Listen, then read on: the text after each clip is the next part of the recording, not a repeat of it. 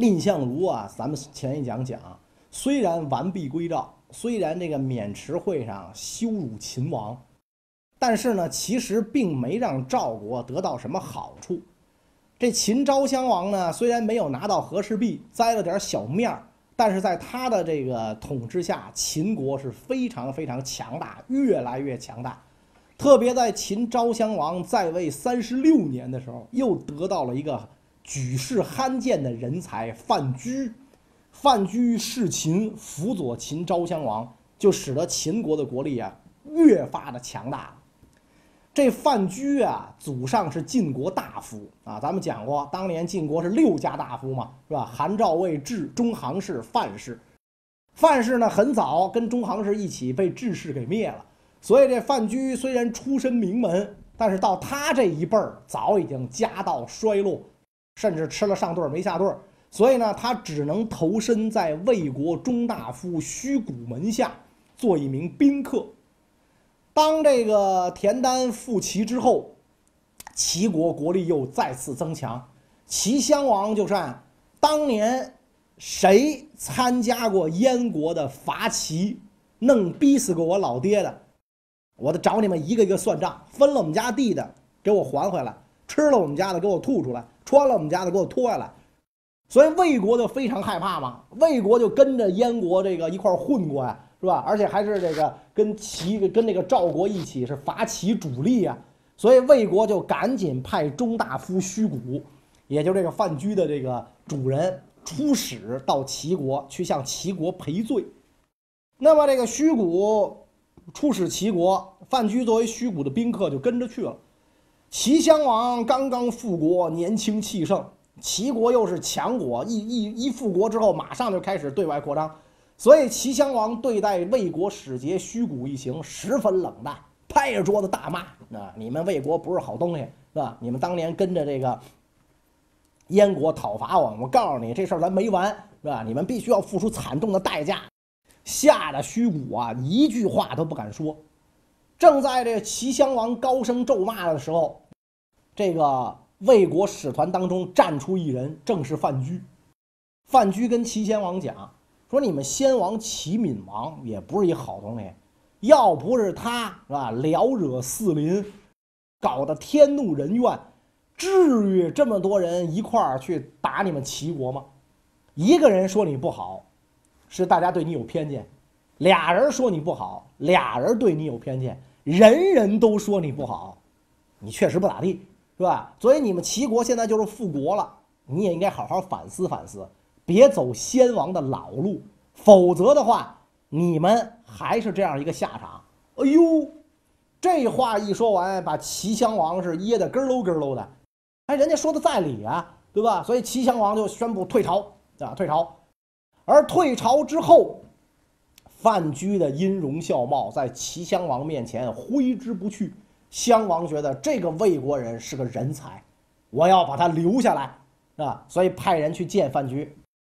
范先生，你别走了，留在我们齐国吧，我们大王要重用你。这要换一般人，就巴不能够呢，对吧？我在那儿只是中大夫的门客，到这儿齐王要重用我，是城门大的脸，对吧？应该马上就答应，好啊，OK，是吧？然后就谈工资、谈待遇、谈安家费，是吧？谈职称、孩子入学问题，就该谈这些东西了。结果范雎说：“我跟使臣同来，必须要跟使臣同回去。我是来出使的，不是来改换门庭的。”哎，齐襄王越来越觉得这个人太可爱了。好啊，我这次不强迫你，你可以回去。什么时候想来再来？寡人赠黄金十斤，你拿回去安家。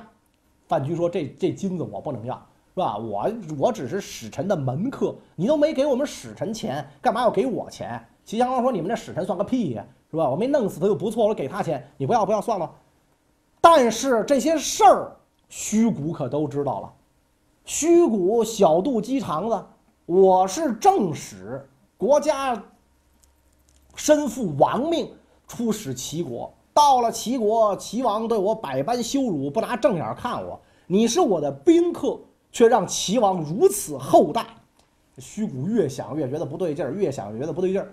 回到这个魏国，就见了相国魏齐，就把这些事儿啊添油加醋的跟魏齐就说。言下之意就是，范雎叛国。你想魏齐他也是一个暴脾气，一听这勃然大怒啊，把这卖国贼抓起来，给我打，往死里打！那也一顿皮鞭啊，打的是皮开肉绽，鲜血横流，眼看就要断气儿了。所以范雎一看这这么打就，非死不可，就装死，那屏住呼吸，直挺挺的倒在血泊之中，一动不动。那打他的人啪啪啪啪抽抽抽抽抽也抽累了啊！一看这哎这哥们不动来挺来，一试没呼吸了，他说他那憋着嘛，一试没呼吸了，就跟相国报告，就说这人死了，没呼吸了啊！我们哥几个打累了，死了，死了，扔厕所里啊，让大家往他身上撒尿。是吧？就告诉，告诉大家，卖国贼就这么一个下场，所以就把这个范雎拿席子一裹，扔进厕所，大家就往他身上撒尿。范雎就忍着这刺鼻的气味，我得活着呀，是吧？到了天黑，那大家这这这酒也散了，打也打完了，尿也尿够了，范雎就对看守他的人说：“你看我马上就要断气儿了，你能不能把我弄回家？我身上是味儿啊，弄回家，我家里人会给你钱。”你你我就死家里就完了，我我我不能死在厕所里啊！这遗臭万年，你给我弄回家去。这看守一看也确实是，是吧？这哥们儿回家也就是个死，是吧？而且呢，这个又能得点金钱，还算我干点好事儿，是吧？哎，积点阴德为，是吧？行吧，好吧，是吧？为子孙积点阴德，就弄了辆车把他就拉回家了。拉回家之后，家人一看就赶紧清洗伤口，赶紧治吧，都是皮外伤嘛，所以其实病其实能治，那给他治。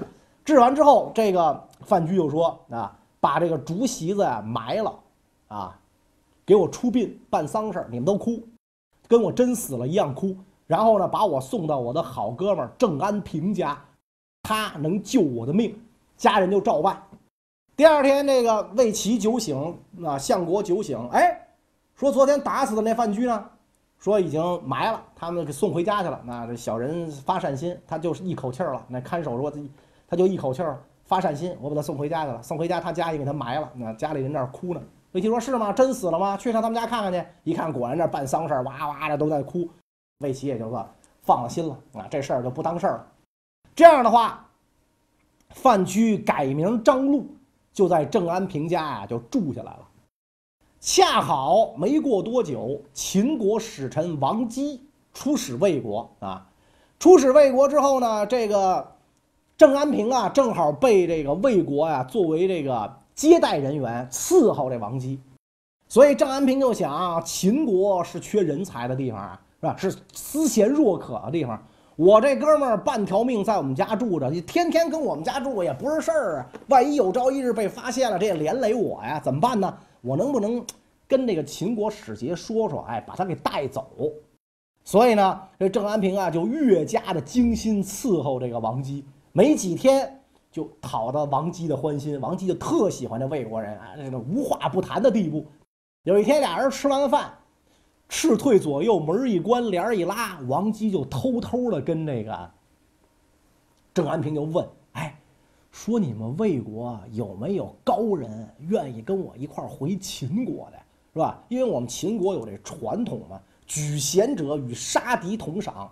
我们我出使。”我都带着任务来了，除了出使就是往回改漏人才。那我都带着任务，我要弄一大才回去推荐给我家大王，那我牛大了，对吧？哎，你们这儿有没有人才愿意跟我一块走？郑安平一听这个，喜出望外，说有，是吧？我有一铁哥们叫张禄，此人惊天伟地之才，只不过呢，他有仇家，白天不能来拜访您，他只能晚上来，行吗？那郑王姬说没问题啊。这事儿哪能白天干？这不都是晚上干吗？他没仇家也得晚上来啊！行，晚上了，到第二天，张禄来了，见了见了王姬，俩人一一见面是吧？坐下一番畅谈，话没聊完，王姬就拍就拍大腿，人才呀，那太难得了，跟我走吧，是吧？跟我走吧。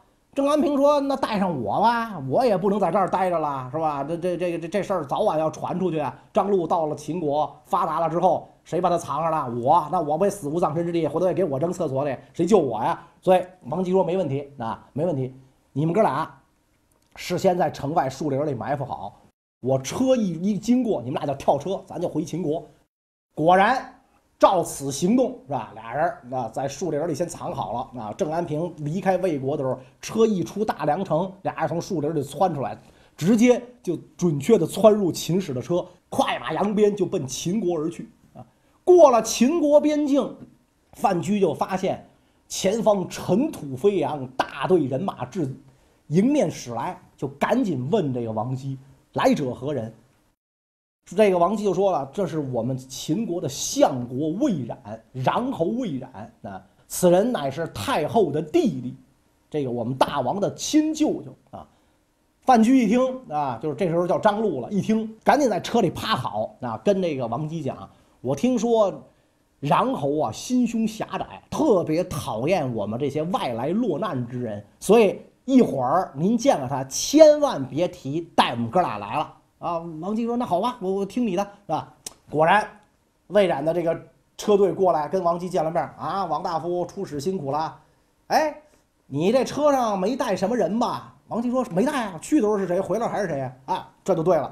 我告诉你，那些东方宾客就会耍嘴皮子，什么事儿也干不了，千万别把他们带来祸乱我们秦国，明白吗？明白，明白，明白。好吧，我去巡视边境，你们往前走，然后。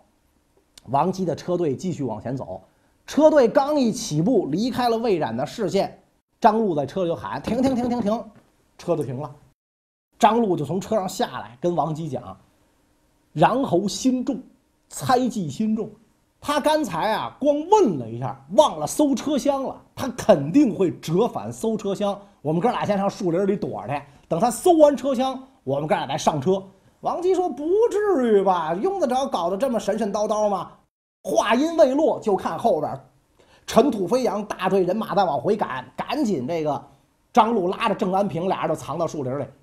果然，然后去而复返，啊，觉得耶，我忘了这个这个搜车厢了，就派人再把每辆车的车厢都搜了一遍，什么也没查出来，然后才返回啊。然后这个时候，张禄拉着郑安平才进了车，来到了秦都咸阳。王姬对这个张禄就更是佩服的五体投地，先生神机妙算，太公在世啊，简直就是我服了你了，是吧？然后就到了秦都咸阳，见了这个秦昭王，王姬就汇报完自己的出使工作之后，就跟秦昭王讲：“我这回给您带来个大人才，是吧？惊天伟地，叫张禄，是吧？您您要不要见见？”秦昭王此时已在位三十六年，老油条了。秦国的在他的这个在位时期，国力蒸蒸日上，日益强大，山东六国都不敢小觑，是吧？所以这个秦昭王对这事儿也已经习以为常了，都见惯不惯了。那又给我弄来一人才啊！咱们国家现在就这玩意儿富裕，你知道吗？他有什么本事啊？你说说。王姬还没等说完，秦昭王就开始冲嘴儿啊！啊，我知道了，这事儿知道了，改天再说吧。啊，然后昭王就回宫去了。所以秦昭王明显的对这个张禄啊不感兴趣。张禄在王姬府上一住就是两年，没有见到这个秦昭王，非常着急。我来这儿我不是消灾躲祸的，我要建立一番功业，但我老见不到大王，你这玩意儿你咋整呢？而正好这个时候，国相兼国舅穰侯魏冉率领大军破楚，立有大功。然后秦昭王又分给他大量的封地，魏冉权倾朝野啊，作为皇上的亲舅，权倾朝野，大家莫敢测试。张禄觉得时机到了，这个时候如果我要给这个大王上书，大王必然会听从，所以就给秦王上书，写了一封信，托这个王姬啊交给秦昭王。在这封信里，他的核心思想就是什么？我听说国家强大。大权必须要掌握在君主手里，如果掌握在臣子手里的话，国家必乱。啊，这就是典型的法家思想嘛，是吧？加强中央集权，是吧？加强王权。果然，秦昭王正为国舅伟大不掉，心中痛苦郁闷。一看范雎这封上书，正合寡人心意，是吧？所以就下令王姬把张先生带进宫来，是吧？寡人要见。所以这张禄啊，就进了秦王宫殿。进秦王宫殿的时候，他为了显示自己与众不同嘛，大玩行为艺术，是吧？也不穿这个正式的这个这个衣服，大摇大摆，那目中无人就往宫里闯。守卫咵啊，长戟长长矛就把他拦住了。什么人你是？是吧？你知道这什么地方吗？这是大王居住的禁地，是吧？你怎么敢往里闯啊？张鲁说：“哟，不好意思，不知道，你们秦国还有大王啊？我只知有太后和相国，没听说过你们秦国有大王啊！哎呦，给这帮守卫给气的哟！我们大王在位三十六年，头发胡子都白了，你告诉我没听说过是吧？你当我们这个好家伙，你只只你当我们大王是浮云呢你是吧？”所以这话就传到了秦昭襄王耳朵里啊，换一般人早急了。但是秦昭襄王明白张禄为什么要这样讲。哎呀，是吧？寡人心中最隐的痛被张禄说出来了。这个人不一般呐，是吧？别看寡人在位三十六年，上有太后掣肘，下有国舅专权，群臣都仰着太后和国舅的脸色看，是吧？都看着太后和国舅脸色，一向不把寡人放在眼里。这张先生真是难得人才，速速请见。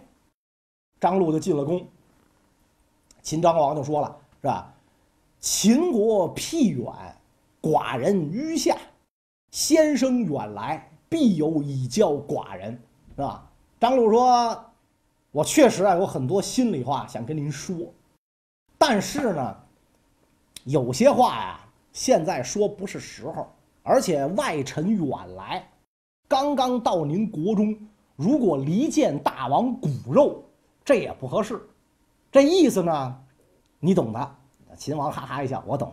那这意思我懂啊。好好吧，好吧啊。那这样，内政咱不说啊。内政就是我们家的我们家的事儿，我我娘跟我老舅的事儿，咱先不说是吧？你不说，寡人也都明白是吧？将来你咱咱实际成熟再说。那外交上，先生看我们秦国有毛病吗？啊，张鲁说毛病全是毛病。毛病大了，说你看啊，有地图吗？你这儿有有有，拿来我看啊。大王您看，这是秦国，是吧？赵、韩、魏、楚与咱们接壤，齐国并不与我接壤。而这个过去你干的事儿，经常是越过三晋去攻打齐国，这就跟当年先主穆公。去攻打越过晋国，去攻打郑国一样的道理。你打齐国能有什么好啊？你灭了他，能把他这个地盘直接控制住吗？中间隔着三晋，隔着楚国，隔着燕国。所以依外臣之见，我给您出个主意，四个字儿：远交近攻，对吧？您要结好东方齐国，尽量拿话甜活他，满足这个齐襄王的这种虚荣心。尽量忽悠他，让他不与我秦国为敌，然后集中主力进攻三晋和这个楚国，是吧？楚国地盘最大，打了他之后，我们能扩充地盘，能扩充粮食，能扩充兵源人力。三晋当中，赵军最强，消灭了赵军，能打击各国的士气。只有这么做，咱们秦国才能无敌于天下。昭襄王一听是茅塞顿开呀，哎呀！是吧？好家伙，我们秦国人琢磨了，从先主孝公啊到这个惠文王啊，琢磨了三代到武王，没琢磨明明白的问题。先生，您两句话就给点透了，明白了，以后就按您说的这干，远交近攻，不但寡人这么干，后世子孙也这么干，成了秦国的国策。最后连秦始皇统一天下都是用的这招，远交近攻。所以，其实现在世界各国的外交，这招同样适用。范雎、张禄给这个这个秦昭襄王出了这么好的一个主意，那你想，这秦昭襄王喜出望外，非常高兴，就拜范雎为客卿，这个让他在这个秦国啊就安下身来。那么范雎以虽然是以客卿身份在秦国安下家来啊，安下身来，他的故事却并没有到此结束，下一段故事更精彩。一九三三年，侵华日军在离北京一百多公里的地方，遭到了中国军队的顽强抵抗。日军集中炮火，猛烈攻击，在炸平了一座山口之后，终于占领了阵地。但是当他们踏上阵地时，都惊呆了。整个阵地上只有七具中国军人的遗体。日军亲手掩埋了七名中国军人的遗体。不仅给他们立起墓碑，还在他们的墓前鞠躬致敬。这场战斗中究竟发生了什么事情？杀人不眨眼的日本兵为什么会被中国军人折服？这七名中国军人又是来自哪个部队？